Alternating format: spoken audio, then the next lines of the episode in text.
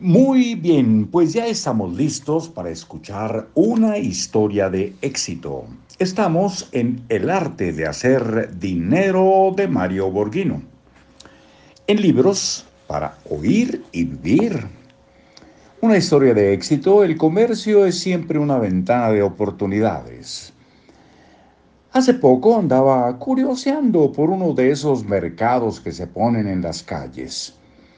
Me puse a conversar con un joven que vendía joyas y relojes y entre otras cosas le pregunté si no pensaba estudiar una carrera para no dedicarse solo a vender en el mercado. Me comentó que era abogado, pero que los salarios en su profesión son tan bajos que ganaba más vendiendo joyas. Tengo 23 años y viajo tres o cuatro veces al año a China para comprar mercancía de joyería y relojes. Los traigo a México, declaro la mercancía en la aduana, pago mis impuestos y aquí los vendo. Al preguntarle cómo había descubierto esa forma de hacer dinero, me contestó, llevo seis años viajando a China Primero iba con mi papá y a partir de los 18 años viajo solo y traigo la mercancía. Es un buen negocio porque también les vendo a tiendas, no solo aquí. Este joven abogado ya está en el camino del progreso, ¿no cree usted? Requieren tanto de las habilidades del profesionista independiente como de, los, eh, de las del empresario. No es eh, ninguno de los dos, pero tiene las ventajas de uno y de otro. Sobre todo es dueño de su tiempo y puede manejar su dinero con mayor libertad, así como deducir muchos gastos que le permitan tener más utilidades que si permaneciera como empleado cautivo pagando el máximo de su nivel de impuestos. Curiosamente, todos los países del mundo estimulan a los que quieren arriesgarse en la independencia con estas eh, ventajas impositivas. Las naciones cada día tienen menos posibilidades de proporcionar un empleo a los jóvenes recién egresados de las universidades. Si usted es buen observador, habrá notado que en los países europeos los jóvenes egresados suelen manifestarse en las calles en demanda de la creación de empleos.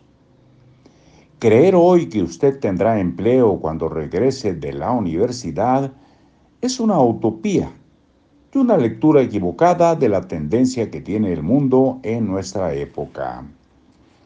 Cada día vemos más jóvenes profesionales manejando taxis o camiones o vendiendo productos por Internet. Hace unos meses fui a impartir una conferencia a una empresa. Al mediodía nos ofrecieron una comida en el jardín.